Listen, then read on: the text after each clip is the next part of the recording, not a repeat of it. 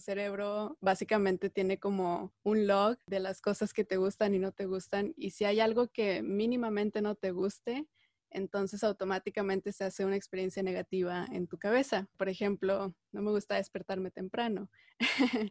Eh, tu cerebro dice que es una experiencia mala. Entonces, como es una experiencia mala que no quiere tu cerebro hacer porque tú decides que no te gusta, eh, lo, interpreta como, ay, entonces hay que hacer algo que sí nos guste.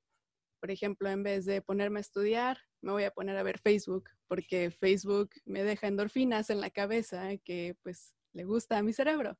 Entonces mi cerebro dice, ay, pero si estás estudiando, no generas endorfinas, ¿por qué deberías hacer eso? Entonces mejor ponte a ver Facebook para que me des endorfinas y estés feliz.